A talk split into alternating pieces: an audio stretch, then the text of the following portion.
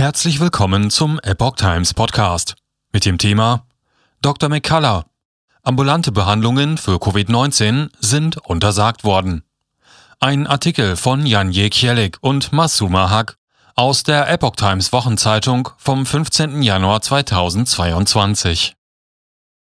Wieso wird nur wenig Wert darauf gelegt, Covid-19-Erkrankungen ambulant zu behandeln? Der Internist und Kardiologe Dr. McCullough hält die führenden US-Gesundheitsbehörden für inkompetent. Zudem sei höchst ungewöhnlich, dass Krankenhäuser keine Studien zur Behandlung einer Krankheit durchführen.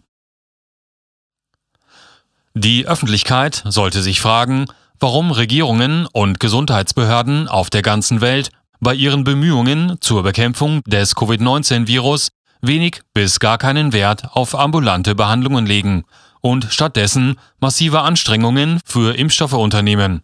So Dr. Peter McCullough. Es wird viel über den Impfstoff gesprochen, aber nicht über irgendeine Behandlung, überhaupt nicht. Und das war von Anfang an so. Es gibt hier ein Problem, und ich hoffe, dass jeder das Problem so langsam erkennt. Es gibt keinerlei Bemühungen, Interesse, Förderung oder Sorge um eine frühzeitige Behandlung von Menschen, die an Covid-19 erkrankt sind so McCullough gegenüber The Epoch Times. Aber man konzentriert sich voll und ganz auf Menschen, die nicht an Covid-19 erkrankt sind und gibt ihnen einen Impfstoff. McCullough ist Internist, Kardiologe, Epidemiologe und Hauptautor der ersten Arbeit über eine frühe ambulante Covid-19-Behandlung mit einem Multimedikationssystem. In einem kürzlichen Interview mit dem Programm American Thought Leaders von Epoch TV erörterte er ein breites Spektrum von Erkenntnissen über Covid-19-Präventivbehandlungen, die weltweit eingesetzt werden. Er sagte, dass medikamentöse Behandlungen bei den Bemühungen, die Bedrohung durch Covid-19 auszurotten, Vorrang haben müssen. Eine frühzeitige Behandlung verändert die Ausbreitung deutlich. Wir reduzieren also die Zahl der Neuerkrankungen, die Intensität, die Schwere und die Dauer der Symptome und durch diesen Prozess reduzieren wir Krankenhausaufenthalte und Todesfälle. Der Arzt verwies auf neuere Behandlungen, die das Virus in einem frühen Stadium der Infektion wirksam abtöten. Dr. Iqbal Mahmoud Kothuri entwickelte in Bangladesch ein Verfahren, bei dem eine Spülung mit Povidoniod in Nase und Augen das Virus abtötet. Ein anderer Behandlungsansatz des Franzosen Dr. Redier Raoult der Menschen mit Hydrochloroquin behandelte, war sehr erfolgreich. Kothori ist der erste Autor, der erkannt hat, dass sich das Virus in der Luft befindet, von den Menschen eingeatmet wird, sich in der Nase festsetzt und zu replizieren beginnt.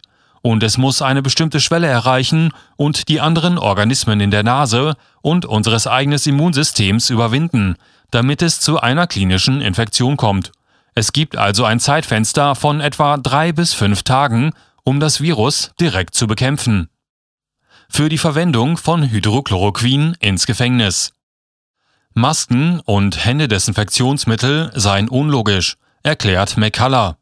Die Daten zeigen nicht, dass sie ein wirksames Mittel zur Verhinderung von Covid-19-Infektionen sind, da das Virus über die Luft und nicht über die Hände verbreitet wird und zu klein ist, um von den meisten Masken aufgehalten zu werden. Covid verursache schreckliche Entzündungen und Hydrochloroquin habe sich als wirksames Mittel zur Verringerung dieser Entzündungen erwiesen, so der Arzt. Doch anstatt die Wirksamkeit dieses Medikaments verstärkt einzusetzen und zu untersuchen, sei es eingeschränkt worden. In einigen Ländern könnten Ärzte für die Verwendung dieses Medikaments zur Behandlung ihrer Patienten sogar ins Gefängnis kommen.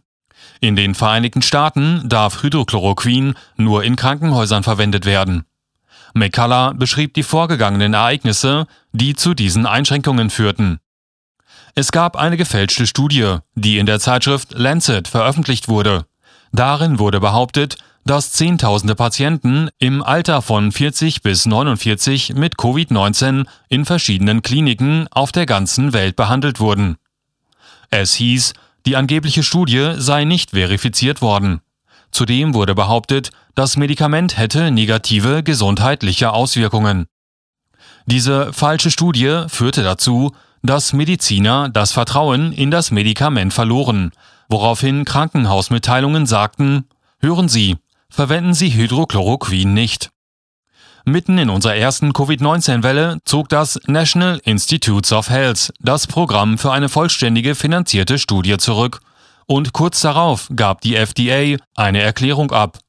Hydrochloroquin sollte nicht flächendeckend eingesetzt werden. Punkt. So deren Aussage. Die Epoch Times wandte sich an die Behörde, um McCulloughs Kritik an den Behandlungsrichtlinien für Covid-19 zu verifizieren.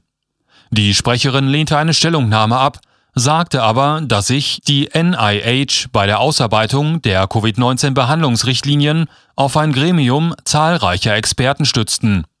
Die FDA teilte der Epoch Times mit, dass sie sich dafür einsetzt, den Zugang der Patienten zu Medikamenten zur Vorbeugung oder Behandlung von Covid-19 zu beschleunigen, vorausgesetzt, sie erfüllen die strengen Standards der Behörde. Aber dass die Impfstoffe der beste Weg seien, um die Krankheit und Krankenhausaufenthalte zu verhindern. Verunglimpfung von Ivermectin. Neben Hydrochloroquin wurde auch Ivermectin verunglimpft, nachdem die American Medical Association eine Stellungnahme dagegen abgegeben hatte.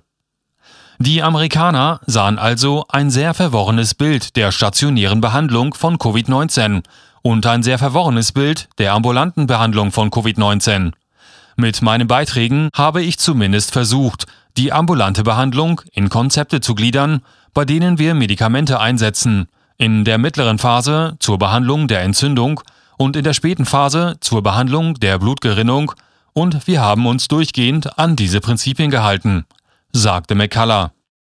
Es sei höchst ungewöhnlich, dass Krankenhäuser keine Studien zur Behandlung einer Krankheit durchführen. Doch bei Covid-19 seien keine größeren Studien zur Verbesserung der Behandlungen durchgeführt worden. Die Ergebnisse seien von den Krankenhäusern auch nicht veröffentlicht worden. Die Verbesserung der Behandlung von Covid-19-Erkrankten sei für die Verantwortlichen des öffentlichen Gesundheitswesens nie eine Priorität gewesen, da Impfstoffe von Anfang an forciert worden seien. Er wies darauf hin, dass CVS-Apotheken für die Impfstoffe warben, noch ehe sie vollständig zugelassen waren. CVS bestätigte gegenüber der Epoch Times, dass es die Impfstoffe im Oktober 2020 beworben hat. Nase und Mund desinfizieren. US-Medien hätten fast vollständig ausgeblendet, was auf der ganzen Welt mit der Behandlung von Covid-19 geschehe, meint McCullough. Überall dort, wo es einen frühen oralen Medikamentenansatz gab, gab es Erfolge in Bezug auf Covid-19. Und in jüngster Zeit, das war sehr faszinierend, wurden überall dort, wo man sich mit der Dekontamination von Nase und Mund durch eine direkte Virustherapie befasst hat, erstaunliche Ergebnisse erzielt. Er wirft die Frage auf, warum die Vereinigten Staaten sich nicht mit den Arbeiten befasst haben, die in der ganzen Welt zur Behandlung der Krankheit durchgeführt werden. Wir haben keine Gremien von zusammenarbeitenden Ärzten gesehen. Wir haben noch nie ein Symposium über die lokale Therapie gesehen, was am besten für die Nase funktioniert. Es gab keine Erwähnung durch Beamte des öffentlichen Gesundheitswesens. Daher hält McCullough die führende US-Gesundheitsbehörden für inkompetent. Er schlägt eine monatliche Überprüfung neuer Therapien zur Behandlung von Covid-19 vor, sowohl auf nationaler als auch auf globaler Ebene. Dies sei nötig, damit Ärzte diese überprüfen und von Gleichgesinnten lernen können. Man sollte meinen, die Weltgesundheitsorganisation würde eine Sonderkommission einberufen, weil es keine Überprüfung gibt. Das ist das größte Problem der öffentlichen Gesundheit. Die stationäre und ambulante Behandlung der größten Krankheit unserer Zeit ist also nach zwei Jahren immer noch ein Rätsel. So McCullough. Dieser Artikel erschien zuerst in The Epoch Times unter Dr. McCullough. Outpatient treatments for COVID-19 have been suppressed.